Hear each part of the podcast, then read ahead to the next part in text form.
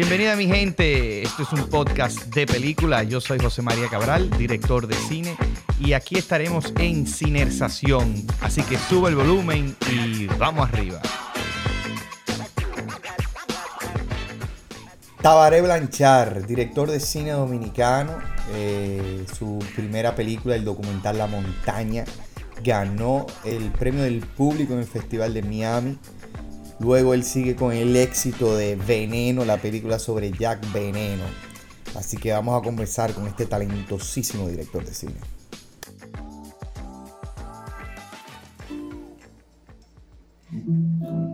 Bueno, bueno, bueno, aquí estamos con Tabaré, que ustedes oyen la música. Y solo con oír la música se sabe dónde estamos, porque el pana eh, tiene siempre un gusto musical que está en todas sus obras. Eh, pero bueno, vamos a hablar contigo. Yo creo que... ¿Por qué ciner, ciner, ¿cómo se llama? Cinersación. ¿Por qué cinersación? Porque es una conversación de Ah, claro. Está clarísimo. y Tabaré... eh, Eso es grabando, ¿cierto? Ah, yo no, yo no empecé, pero vamos a darle. Entonces, eh, porque esto yo lo tengo, esta cámara, que tengo una cámara aquí simplemente para tener referencia, eh, video para, para las redes. Taba, What up, man? eh, Dígame, preciosa. vamos a hacer una claquetica aquí, va a sonar mi, mi mano, que esto es en vivo. Entonces, eh, ¿cómo fue? Yo quiero hablar un poquito de cine contigo, y de, y de- pero yo quiero que también tengamos como ese momento. Yo te conocí a ti como con 12 años. Sí. Y irónicamente tú me estabas dirigiendo a mí. Sí. ¿Para qué era eso? Eso era un comercial que nosotros hicimos de Malta Morena, creo. ¿Fue, fue el de Malta porque estaba con la guitarra? Era Marta Moreno. Sí, era uno de de Malta Morena. Tú tenías como 20 libras. y eran como 10 de cabello. Sí, y, y yo no sabía tocar guitarra. Tú- No, tú, me pero- dirigiste tan Sí, bien que en el video parece que yo estoy un bacano Que tiene el pi- con esa guitarra era. ¿Era esa misma? Era esa misma. Bárbaro. Sí, hicimos un jamming ese día incluso ahí en la filmación. Sí. Yo la pasé muy bien. Y después de ahí, eh, tú seguiste haciendo muchos trabajos audiovisuales. Eh, sabía de ti, pero también eh, cuando empecé a hacer películas, yo te enseñaba mis películas a Sí, ti. Igual sí. lo sigo haciendo Sí. para tener tu opinión. O sea, tu opinión siempre ha sido muy importante. ¿Cómo, cómo tú inicias en el cine, men? Bueno, eh, yo eh, como chamaquito, vamos a decir, yo eh, haciendo el crafting de, de- filmar, vamos a decir, yo empecé cuando yo tenía 12 años, con una cámara de VHS que había en mi casa. Ya apareció una cámara de VHS en mi casa. Y mierda, mano. Yo soy de la generación del cable lo que ahora es la generación de la internet, antes la- del cable.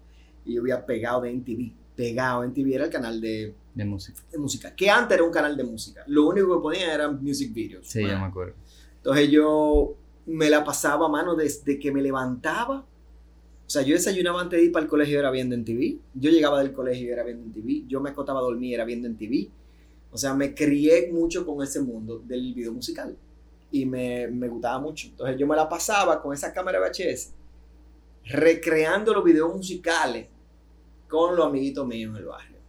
Mm. Entonces nosotros nos poníamos ahí con un palo de cobar que era la guitarra, uno cambumbo que era la batería, y nosotros rec- recreamos los videos musicales. Yo lo hacía tal cual, lo copiaba y nos poníamos a tripear. Entonces yo, con un VHS que yo tenía y otro VHS de otro panita mío, yo editaba de VHS a VHS las vainas que nosotros hacíamos. Y ya tú sabes, entonces tú tenías en ese VHS, que era de 120 minutos, eh, varias varias calidades de grabación. Tú tenías EP, SP y LP, creo que era una así. Entonces, en la, en la forma de grabación más de menor calidad, obviamente, se comprimía más y tú podías meter más pietaje dentro de ese VHS. Y yo en po- de poca calidad, sí, o sea, en, en la menor resolución, yo tengo que tener, o debía haber tenido como 6, 5 o 6 casetes de VHS, loco. De vaina que yo filmaba, de peliculita que nosotros hacíamos. Pero todo siempre era alrededor de la música. Ok. O sea, no era tanto alrededor de la narrativa, ¿sabes? De contar una historia. Era hacer videos musicales. Ujú. Tripeando con los carajitos, tocando y vaina. Porque al mismo tiempo, más o menos a esa edad, yo empecé también con la guitarra, ¿tú sabes? O sea, Ya. empecé al- fue como algo, fue muy mágico esa época. Y así más o menos fue que yo empecé jugando, eh, haciendo. Y lo que hago ahora es exactamente lo mismo. Lo único que me pagan. Entonces yo me lo tripeo, ¿entiendes? Pero eh, eso fue. Y a mí el, el cine en sí, a mí me pegó. Pues yo era muy carajito, mano. Nosotros íbamos muchísimo al cine. Todos los domingos íbamos al cine. ¿Cómo qué película tú te acuerdas que? De la primera película que yo me acuerdo es Sanadu, que es con Olivia Newton-John, que de hecho la banda sonora la hace Electric Light Orchestra. Jeff Lynne, una maldita banda sonora que esos tigres, o sea, unas canciones. Eh, esas fueron, esa y Gris y lo que es Village People también. Eh, tú sabes, un- una serie de películas que, que a todito nos dieron. Pero Star Wars, para mí, fue un eye-opener. ¿Entiendes? Porque yo cuando yo vi Star Wars la primera vez. Ujú. espérate, déjame, que estoy en vivo. No puede, ahora, ahora no puede. Cuando viste Star Wars. Yo cuando vi, cuando vi Star Wars la primera vez, yo no vi. eh, la primera que yo vi Star Wars la, vi- la vimos en el cine triple. Y fue El Imperio contraataca, que es la número 2. Ujú. Yo no había visto la primera. Entonces, cuando nosotros fuimos a verla, antes de que empezara la película, daban un behind the scene de From the Makers of. Y aparecía el behind the scene de cómo hicieron A New Hope, la primera. Y, estaban todos esos blue screen, todas las naves que eran de, todas las navecitas que eran de madera, ¿sabes? De colcho, de vaina. Y todos estos trajes que adentro de un robot lo que hay es un enano, ¿me entiendes? O sea, hay una serie de cosas que, y te estoy hablando, eso fue en el 80. O sea, yo tenía que tener seis, yo tenía 6 años.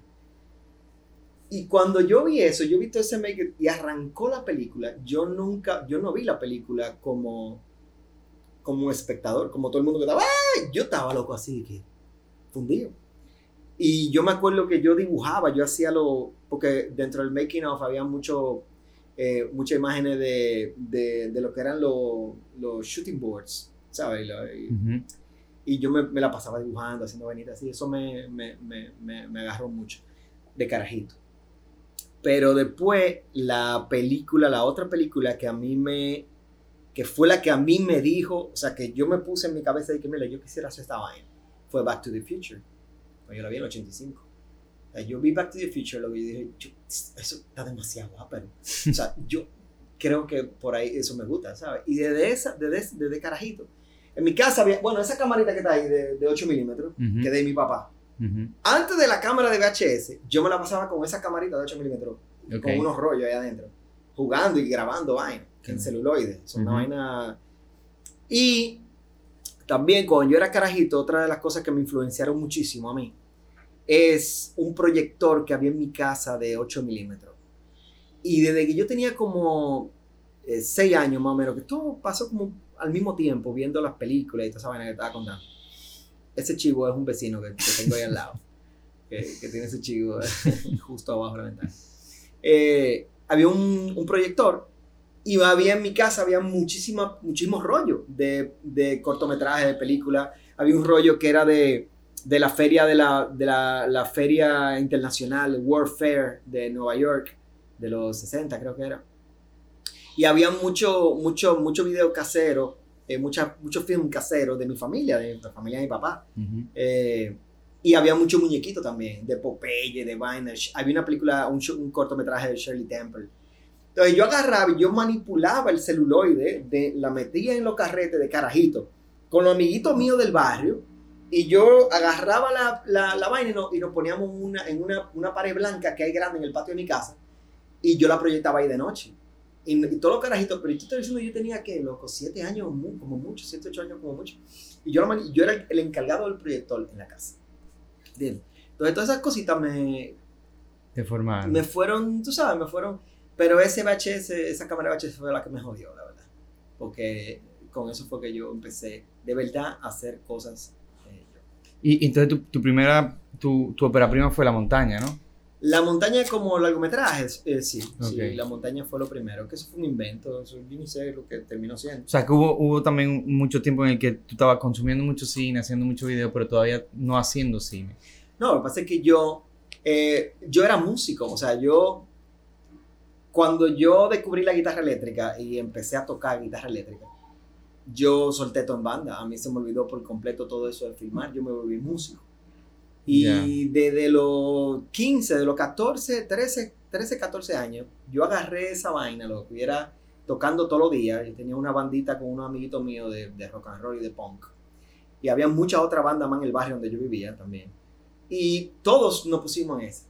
Entonces yo me desconecté por completo de lo que es cine y todo eso. Y me conecté mucho con la publicidad y con la música. Porque para esa época, eh, el viejo mío le invitaban siempre a ver los premios Cannes, las predicciones de los premios Cannes, y yo iba y me encantaban los comerciales de televisión, la narrativa del comercial de televisión, de esa vaina de contar una vaina perísima, creativamente, en 30 segundos, en 40 segundos, que al final tú dijeras, mierda, qué, qué- qué vaina más cool, ¿entiendes? Entonces, yo era músico, yo tenía unas bandas, yo estaba tocando ya a los 18, 19 años, yo estaba tocando Latin Jazz con el maestro Darío Estrella. ¿no? O sea, yo tocaba en punto final, tocaba... yo, yo era músico. Y estando en la universidad, eh, una, una amiga me llevó a una casa productora y ahí yo conecté con el 3D, con la animación tridimensional y la postproducción. Entonces, yo duré desde el 94 hasta el 97 haciendo animación tridimensional y efectos especiales. Y música. Entonces, yo tenía un estudio con un amiguito, un panita mío, nosotros hacíamos música, hacíamos jingle de ca- Calzado Belén y vaina también. Dentro de la publicidad, que es lo que, lo que yo, yo, yo bregaba. Y entré a trabajar en Cineacción, que era una casa productora grande. Y ahí yo dirigí por primera vez un comercial de televisión. En celuloide, 35 milímetros. El primer comercial que yo dirigí. Y ya eso fue en el 97. Entonces en el 97 me hice director de comercial. Y yo estoy filmando desde el 97. Y eso era en celuloide. O sea, 97, 98, 99. Ya en el 2000 yo hice mi casa productora esta. Fue en el 2000 que, que, que nosotros la hicimos. Y yo siempre estuve filmando muchísimo. Eh, yo había hecho como dos videoclips. En el 2003 hice otro videoclip. En el 2004 hice dos videoclips más. En el 2005 hice como seis. En el 2007 hice, hice más. O sea, fui haciendo más videoclips fuera de los comerciales de televisión. Porque mensu- mensual yo tiraba tres comerciales de televisión. Dos y tres comerciales de televisión. Y eso es filmar, editar. Claro. Todo el proceso y el crafting claro. del, del cine comercial. Sí. Y editar es algo que tú has hecho mucho. Yo, yo empecé a editar en el 97. Ajá. O sea, en el 97, cuando yo entré a Cineacción, ya yo me volví editor. Entonces yo era el editor de Cineacción en el Ujú. 97, 98 y para Panamericana en el 2000, 2001, 2002, hasta que yo arranqué con mi compañía. Claro. Y en mi compañía era de postproducción originalmente. Yo filmaba algunas cosas, pero hacía mucha vaina de postproducción. ¿Y qué es lo que te gusta de, de de editar? Porque yo, yo te entiendo en- Claro. en una parte, yo editaba toda mi película hasta Carpinteros. O sea, yo estaba en la parte de editando, Sí. eh, pero yo solamente he editado eso, tú has editado muchísima vaina. No, todo lo que yo hago yo lo edito. ¿Por qué? Pero me gusta. Me gusta muchísimo. A mí me gusta todo. Me gustan todos los departamentos. Entonces, a, a- mí me han, preguntado a veces, y que, no, porque tú, a ti te y, y yo, loco, es que me gusta. Me entretengo más que el diablo. Hay una, hay una técnica que es muy hija de la gran puta. De la postproducción se llama rotoscopía. Que tú cortas cuadro Sí. por cuadro cositas. ¿Y te gusta eso? Mierda, a mí sí me gusta. Eso no le gusta a nadie. Y yo amanezco rotocopiando. El tigre a, la- a las 6 de la tarde, yo estoy rotocopi- rotocopiando. Y me da Sí. las 5 de la mañana y yo estoy ahí todavía. ¿Cómo, cómo le podemos explicar ¿Pero a la gente qué es una rotoscopía? La rotoscopía es, es como cortar con tijera Ajá. una persona, una, tú la O recortas pa, pa, pa, o lo que sea, para ponerla en, otra, en otro sitio. Exacto. Para poner otro fondo, para Correcto. quitar una cosa, ¿sabes? Y eso es eh, frame por frame, o sea, cuadro, por cuadro. Exacto. Entonces, ¿qué por qué? Porque eso tiene un crafting de alguna forma que es manual dentro de todo esto digital, tú ves. Pero me gustan las cosas que son manuales. De hecho, la mayoría de los trabajos míos, para no decir todos los trabajos, siempre involucran un truco de cámara. ¿Sabes? Truquear la cámara, jugar con ella. No solamente contar lo que está pasando, sino hacer cier- cierta magia con ella. Ese, ese chin de movie magic que viene de The Back to the Future, que viene de Star Wars. O sea, ¿te gusta que cuando vean tu película sepan que están viendo una película? Sí, claro que sí. O sea, que eh, Sí, aquí claro. hay un, un sello detrás de, de esta película, porque hay gente que le gusta mucho más como contar la cosa más Sí, observacional. exacto. A mí me gusta la- las películas que son crafty, Ok. que tú sientas que hay un trabajo eh, técnico detrás de eso, tú sabes, o sea, que se vea. Sí, a mí también. que, que, que tú tienes un, un arte, eh, ¿sabes? Que no es nada más como la, como la cámara viaja o como lo sabes. Sí. Eh, perdón, no, no como solamente se comportan lo- los personajes, que es lo principal, sino como cómo se comporta eh, todo lo demás elementos, ¿sabes? Me, me gusta mucho eso. A mí me gusta que me manipulen. O Sí. sea, yo, a mí me gusta que me, que me engañen, que me manipulen, que claro. me lleve por un sitio donde yo no quiero ir. Exacto. O sea, esta vaina de que déjamelo tú a mí. No, no, no, llévame. Claro, claro. Llévame para donde tú quieres, que yo estoy ahí para eso. Claro, yo me mí- monté en ese tren para que tú me llevaras a donde tú me quieres llevar. Claro, a mí me, me gusta mucho eso. Me gusta hacer las cosas que, que el espectador mismo diga, ¿y cómo fue que hicieron eso? Tú sabes. O sea, los videos musicales que yo he hecho, prácticamente todos tienen un truco, un, a, a camera trick, una magia. A mí me gusta mucho la magia. Me encanta, me encanta, me fascinan los magos, loco. Me encantan. Y detesto cuando un tigre, que estemos ahí, que estamos viendo, y el tigre diga, ah, yo vi, tú hiciste que yo cállate, estúpido. No lo digas, porque, Claro. porque está, está perísimo. Obviamente Dígalo, es verdad, esa moneda desapareció de verdad y hizo, se, se convirtió en una vaina y apareció atrás de la oreja tuya, no me lo jodas, Exacto. ¿entiendes? Eso me gusta. Claro. Entonces en el cine me gusta también eso, o sea, cuando tú ves una... Claro, no, no, no las cosas que son muy efectistas, de que eh, eh, Fast and Furious, que no he visto ninguna, ya. eh, cosas así, no, No. o sea, me gusta, me gustan, eh, ¿sabes? Me gustan cosas que son un poco más... Sí.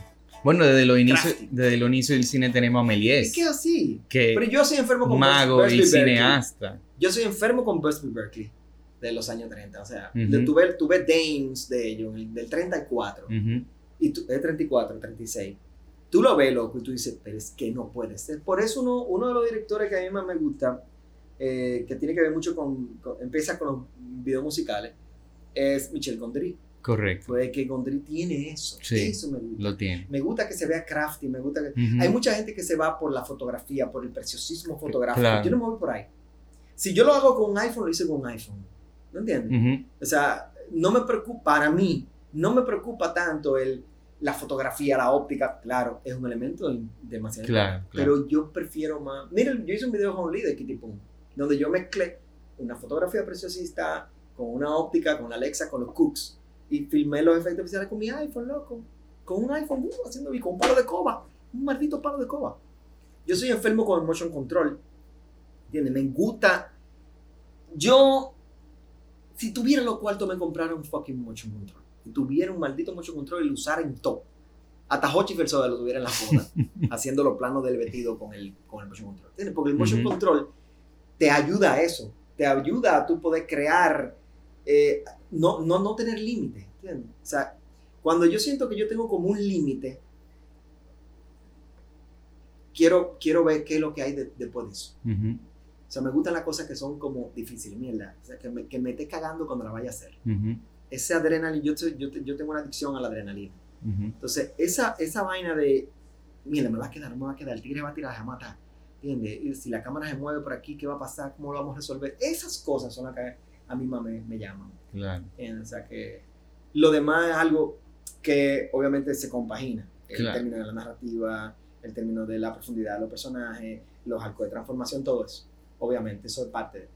Pero a eso me gusta mucho Brian De Palma, muchísimo. Me enfermo con Brian De Palma. Me gusta mucho Luc Besson, también por ese mismo tipo de cosas. Eh, Robert Zemeckis, bien, todo ese, ese grupo de, de, eh, de finales de los 70, principios de los 70, de los, de los 80. Eh, me gustan muchísimo todas las películas de, de Coming of Age de los 80. Son buenísimos. ¿Entiendes? Y esas películas son aperísimas. Todo eso Sí. de, de Ferris Days Off y, y de Breakfast Club y de, tú sabes, todo ese tipo de vainas. Me encantan, men, porque, porque te, te llevan a un momento, ¿sabes? A ese momento de esa época. De, que- y te lo presentan todo tal cual, que tú puedes utilizarlo como una referencia de Sí. esa época. Claro. ¿entiendes? Y te vaya atrás. Y me- Que hoy en día está como muy de moda como volver nostálgicamente a hacer ese tipo de películas. Siempre ha pasado, tú sabes. Esa, esa vaina siempre Eso ha es cierto. O sea, el- el- el- la vuelta hacia atrás. Porque si tú ves Detroit Rock City, eh, tú estás contando unos chamaquitos que están locos por ir a un concierto de Kiss. Pero estamos hablando de los 70, pero eso fue en los 90. Ujú, Tú ves, y tú agarras y tú ves eh, Days and Confused, que es de los 90, o Empire Records. Eh, viene siendo más, más o menos lo mismo, ¿entiendes? Pero, pero, pero es tratando como de, bu- de buscar eso. Ahora, con este resurgimiento de, de ese Robert Semiquismo, que es un Robert Semiquismo grandísimo que hay, es verdad. Eh, eh, ¿Cómo se llama? Eh, ¿Cómo se llama esta vaina, la serie esta? Stranger Things. Stranger Things, ¿entiendes? Eso eh, tiene su Spielberg, me encanta Spielberg. Sí, lo tiene, lo tiene. Me gusta, un- eh, voy por ahí. O sea, ese como Pero yo creo que me porque, gusta el entertainment. porque de repente hay una generación de cineastas que crecieron en ese momento que están tratando de emular Claro, esa película que lo vimos inspiraron. nosotros. Por eso siempre va a cambiar.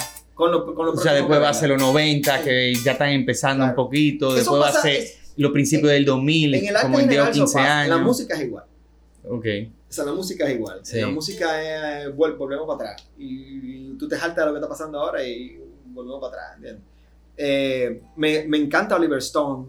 Me encanta Oliver Stone. Me gusta cómo él juega con el crafting. Como Ujú. de repente an- él an- anda en un carro, pero lo que tú tienes en Natural Born Killers, que es una favoritas, Increíble. Pero lo que tú tienes en el background es un, es un- eh, son unos caballos corriendo contra, contra sangre. Ujú. Y los tigres están en el carro, pero ¿por qué? Porque están en hongo. ¿Entiendes? O sea, Ujú. Fear and Loathing en Las Vegas. Sí, me O acuerdo. sea, todo ese tipo de vaina, man, a mí me gustan las películas que me que entretengan, no tanto que te metan tan deep eh, en tratar de tú cerrar todos tus canales de percepción y solamente abrirte a la psicología del personaje. claro. Ah, por lo menos a mí personalmente no me llama la atención. Sí. Yo necesito ver un crafting, Yo estoy de acuerdo. que O sea, yo- un a- universo. A Hitchcock, Hitchcock le preguntaron que por qué él hacía cine y él respondió para llenar las 400 butacas. claro. Entonces al final del día yo estoy súper de acuerdo. O sea, el cine tiene que... El primer rol de una película es entretener. Total, es que eso O sea, yo me estoy sentando aquí para que tú me entretengas. Yo- Si encima de eso tú me estás enseñando algo nuevo, compartiendo un punto de vista que yo no he visto, Claro. eh, dando un discurso Claro. de algo en que tú crees, o sea, si viene con todo eso cargado, bueno, pues hay una gran película ahí. Claro que sí. Y Pero entretenme. es que es- es- yo no me quiero aburrir. Es que eso es básicamente lo que. A mí, yo siempre pensé que yo siempre de carajito he contado cuentos. Siempre yo era el que hacía todos los cuentos, el que hacía los chistes, el que hacía la vaina, en la casa yo era el que hacía... El, el- el- el- yo, soy, yo tengo la personalidad del trickster. ¿Entiendes? Que hago los shows y me tripé entretener, me, gusta hacer sentir bien a la gente. Y me gusta que se rían conmigo aunque yo me esté muriendo por dentro, porque yo soy una persona depresiva. Entonces, pero me, me, me, me, gusta hacer sentir bien a las personas. Eh, por eso a mí me encanta todo. Yo soy, para que tú sepas, yo soy más músico que cineasta. O sea, mi pasión es la música, no el cine. Yo no, no sé de directores. Hay el mazo de películas que yo no he visto, que tengo que ver, que son vainas que te la, tienen, te la dan en la escuela de cine. Yo no estudié cine, ni siquiera música, pero bueno. Eh, pero siempre me ha gustado entretener. Entonces, con la música, cuando yo toco un concierto, yo hago conciertos con amigos míos y Ujú. hacemos una- y yo tengo una banda y nos tocamos. Y cuando yo voy a tocar, no es de que vamos a tocar tres, eh, cinco canciones. No, loco, yo hago 20 canciones. Porque yo voy a romper esa maldita tarima. Y cuando tú vayas a un concierto donde yo estoy, como a mí me gusta ir a un concierto a ver, lo que yo voy a ver en esa tarima tiene que ser una vaina que yo no la pueda ver en mi casa. ¿Entiendes? O un pana mío que, que, que te ha acabado de despertar o, o que se levante de un sofá, acabado de comer y agarra una guitarra y empieza a tocar. No, yo tengo que ver un show ahí arriba. Yo tengo que ver un tigre que haga un maldito, que aparte de que toquen aperísimo, lo que están haciendo arriba y como se ve en ellos, el performance que me hagan, me, me lleve a otro sitio que no donde yo estoy sentado en ese, en ese, en ese concierto, ¿entiendes? me transmite una maldita emoción que cuando el tigre esté cantando, la, pero la tipa está cantando, el tigre está tocando, yo te... ¡Mierda! ¿entiendes? Yo hago eso mismo. Cuando yo me subo una tarima, uno se transforma y uno hace... You gotta put up a show. ¿entiendes? Y transmite todo eso. Lo mismo me pasa cuando yo filmo.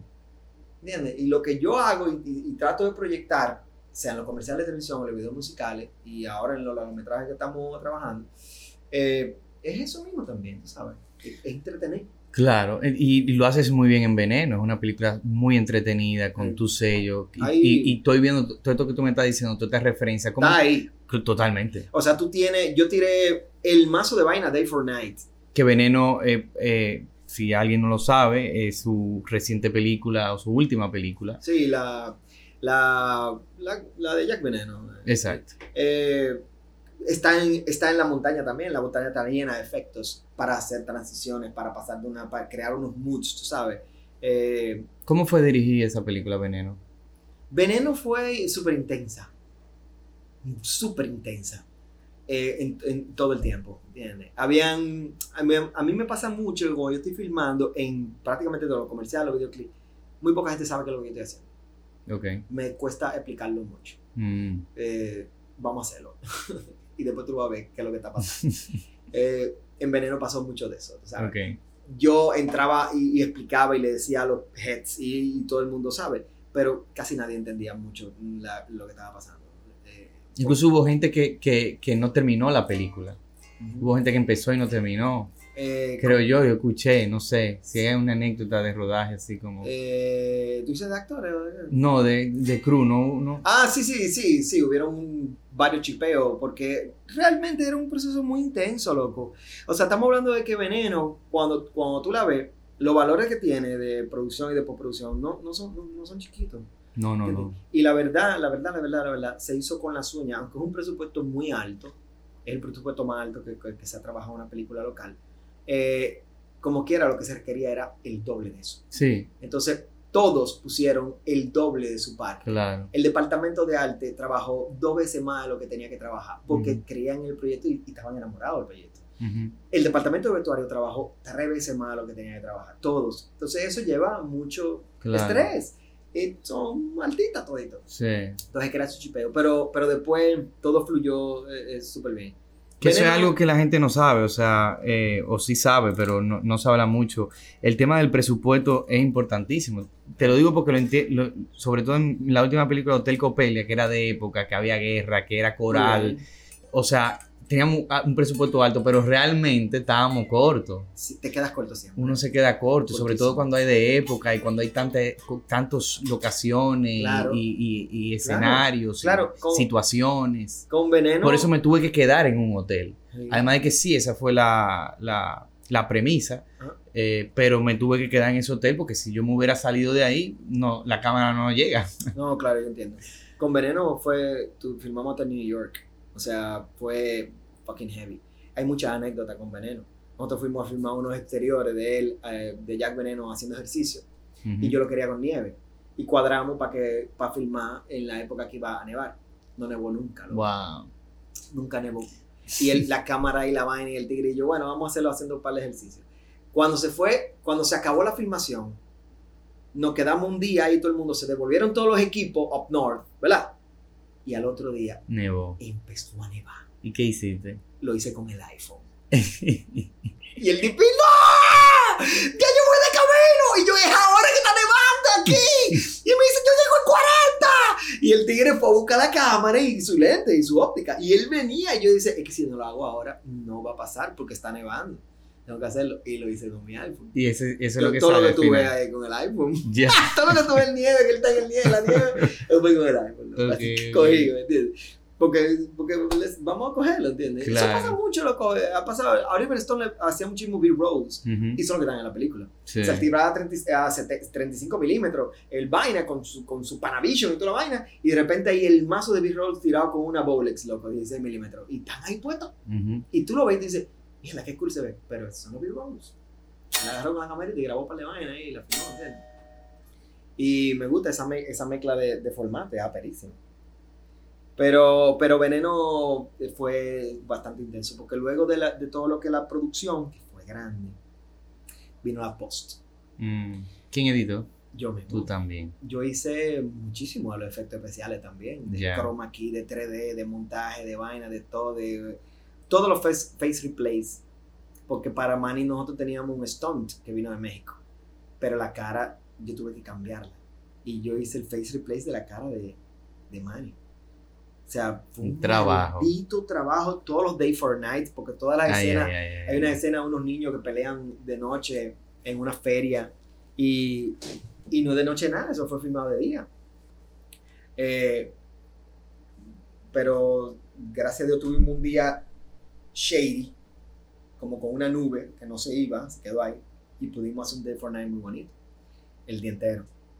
Eh, pero hay mucho truco, man. Ahí hay un reguero de cosas. Tuve mucho detalle ahí de muchas de esas películas. Tuve detalle de Poltergeist.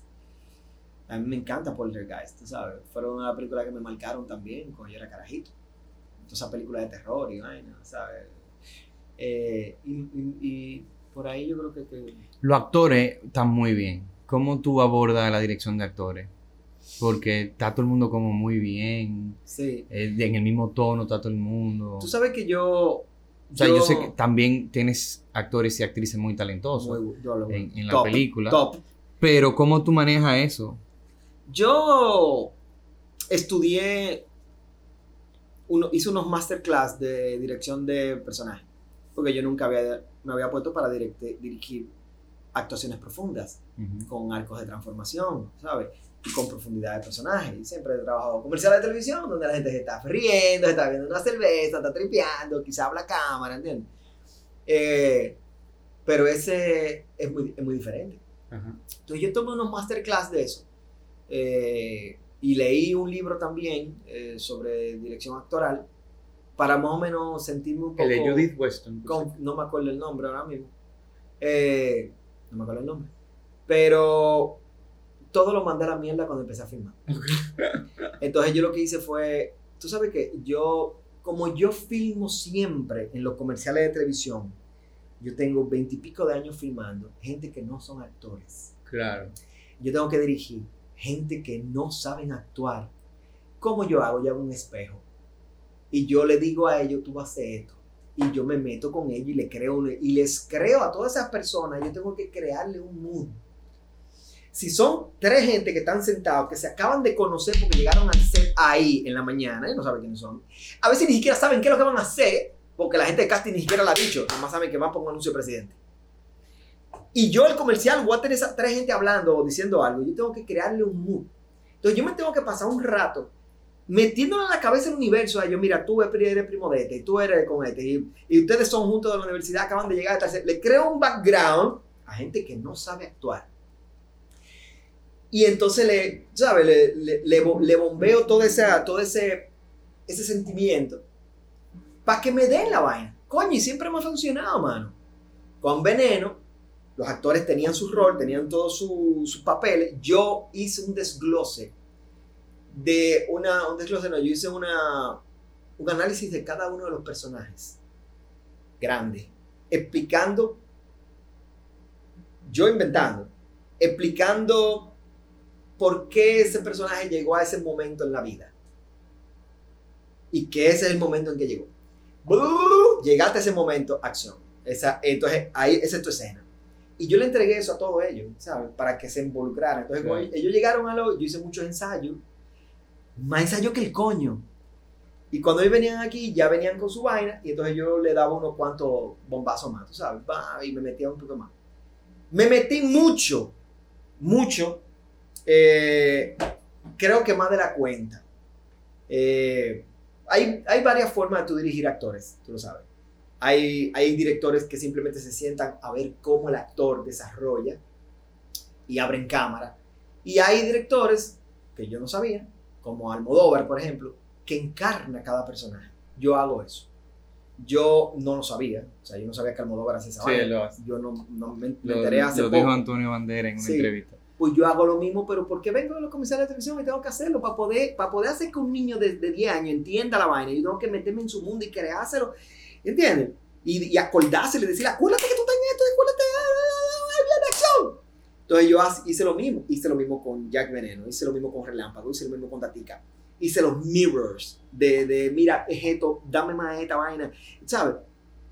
Y a mí me han dicho mucha, me han dicho el mazo de gente que, que, que yo dirijo en los comerciales y en la misma película, que yo soy muy buen actor.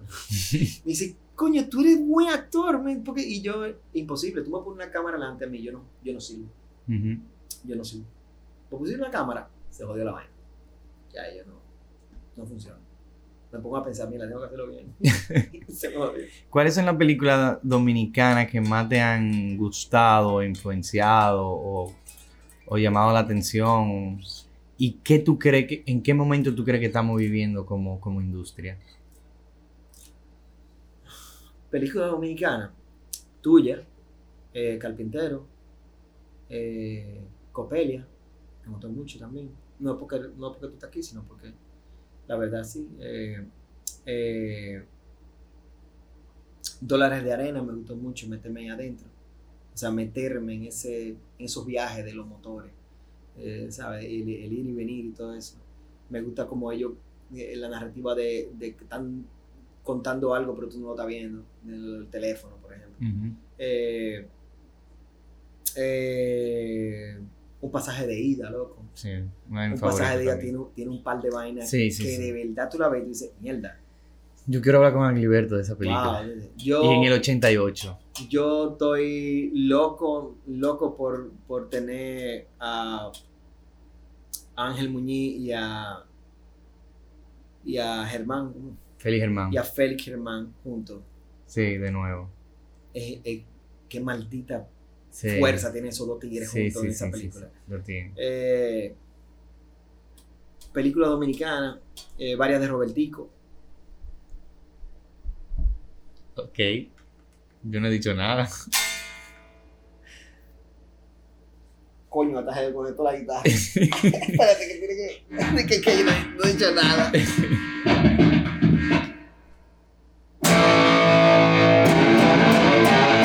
No, mentira. Eh, no, mira, yo no he visto ninguna de Robertico realmente. Eh, de, de repente salen un par de vainas interesantes. Bueno, es, es un director de cine. O Sí, sea, claro, te puede... y él tiene un cine comercial. Sí. Eh, tiene, tiene, su, su forma. Eh, no me- no- puedo quedar mal ahora mismo porque no, no, no me llegan muchas cosas a la mente, al momento. Eh, ahora mismo no tengo más nada que pensar. Estoy nulo. Empieza a decir nombre tú. No, no, no. a ver, no. si, a ver si, a ver si, si, si estamos lo mismo. A ver si, si hay alguna película que Lo que pa- pasaje de ida me, me, me, me gusta mucho. Sí, claro. Eh, a mí también. Me gustó la Andújar, el hombre que cuida. Me gusta Dólares de Arena. Dólar de arena. Me gusta Veneno. Me gusta Cocote. No vi cocote. Ok. Eh, me gusta Miriam Miente. Eh, deja ver qué más. Tienen que haber más por ahí que me gusten. Bien. Eh, Yo necesito ver, necesito ver, necesito ver eh, más cine como ese que te digo. Más cine como que me que te entretenga. No, no que te meta tan adentro de una. ¿sabes? Sino verlo. ¿Tú entiendes? Por ejemplo, eh, en tu película Hotel Copelia, tú estás metido en un universo y pasan una serie de cosas que te, que, que te, que te hacen salirte de que tú estás sentado ahí o que tú estás analizando solamente el, el- la psicología del personaje. ¿Me entiendes? Eh, eso necesito verlo. Yo no puedo ver una, no, no, no puedo ver una película como una película dominicana. No la puedo- yo no puedo verla así. Tengo Claro. que verla como una película. claro, una película es una No película. puedo ver una película de una película dominicana. Tengo que verla, ¿sabes? Entonces, dentro de las películas que a mí me gustan, ese es el tipo de vaina. O sea, a mí Ujú. me gusta, me gusta Brian De Palma, ¿entienden? Eh, necesito ver cosas que se pueden hacer, claro. ¿entienden? Eh, y, y- y quiero como ver más de eso. No, no, no, aunque yo sé que los budgets, y siempre hablamos de los budgets, y los budgets nos limitan más que el diablo. Ahí es donde viene el, el, el, el punto, yo creo, de, de conocer las herramientas. Todo completamente. Para tú saber ¿Qué realmente. tú puedes hacer? ¿Con qué recursos tú con, cuentas? con ese chin, yo puedo hacer esta vaina 10 veces más. Exacto. ¿Tú me entiendes? Es muy importante para nosotros, como directores, realizadores en sí, conocer todas las herramientas. Ujú. Mientras más herramientas tú conozcas, más, más posibilidades. Más posibilidades tú tienes. Lo que de desarrollar más vaina la- son, es limitless. Sí. ¿Entiendes? No, y las limitaciones se pueden volver decisiones creativas muy interesantes. Sí, totalmente. Pero de ahí que viene la creatividad. Correcto. Tú tienes que resolver. Tú tienes que Mira, hacer. vamos, vamos, ¿cómo hacemos esta vaina? Mierda, espérate. Y ahí empieza a surgir una vaina. Bueno, vamos. Ahora mismo, ahora mismo, yo estoy eh, en la soft pre, empiezo la soft pre de una película que voy a filmar eh, el año que viene. Pero ya desde ya estoy empezando a bregar vaina. Y por una cuestión de budget, yo tuve que resolver algo. Ya lo tengo resuelto, lo, lo tengo resuelto Ujú. del guion. Pero técnicamente, ¿cómo lo voy a hacer? Ya. Y ya, y eso eh, son cosas que tú dices, mierda, o sea, no, no esperes el momento que llegue para decir no tengo los cuartos, bueno, quita lo que qui- quita un par de hojas del guion. Ujú. Bien. Se me pasó con Veneno. Con Veneno eh, me dijeron, mira, el budget no se puede, hay que, hay que quitar vaina. Y dije, no, aquí no se va a quedar absolutamente nada. Aquí se van a buscar soluciones. Aquí vamos a ver cómo es que lo vamos a hacer con esos cuartos. Bueno, ha sido una conversación muy buena. Eh, Ay, coño. ¿Qué fue? No se grabó ¿El qué? nada. ¿Cómo que no no sé, gracias, yo lo estoy viendo.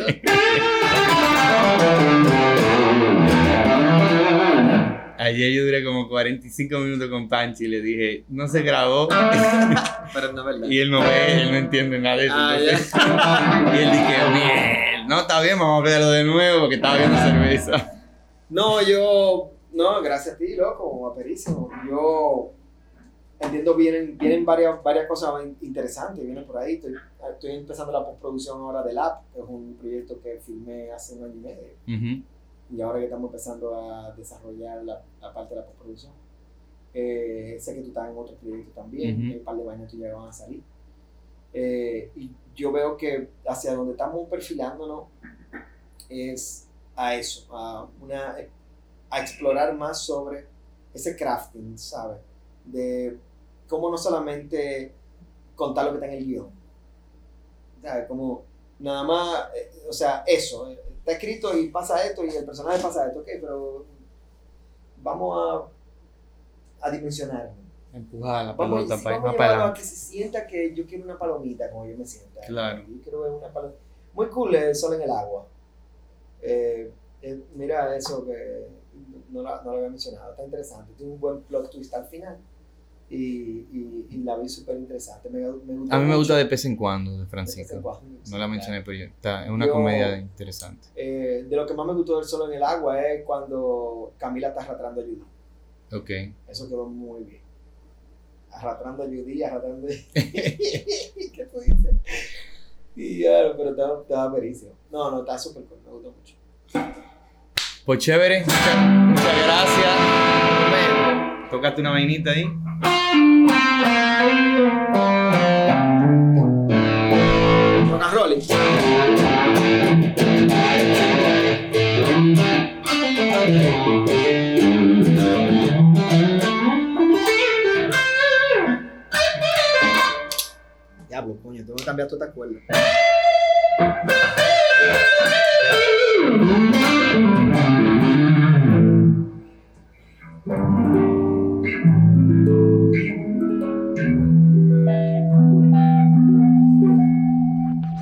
Adiós, mi gente.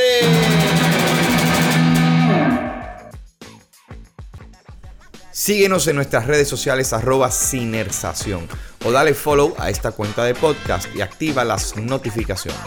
Y si te gustó, no olvides compartirlo. Nos vemos en el próximo podcast.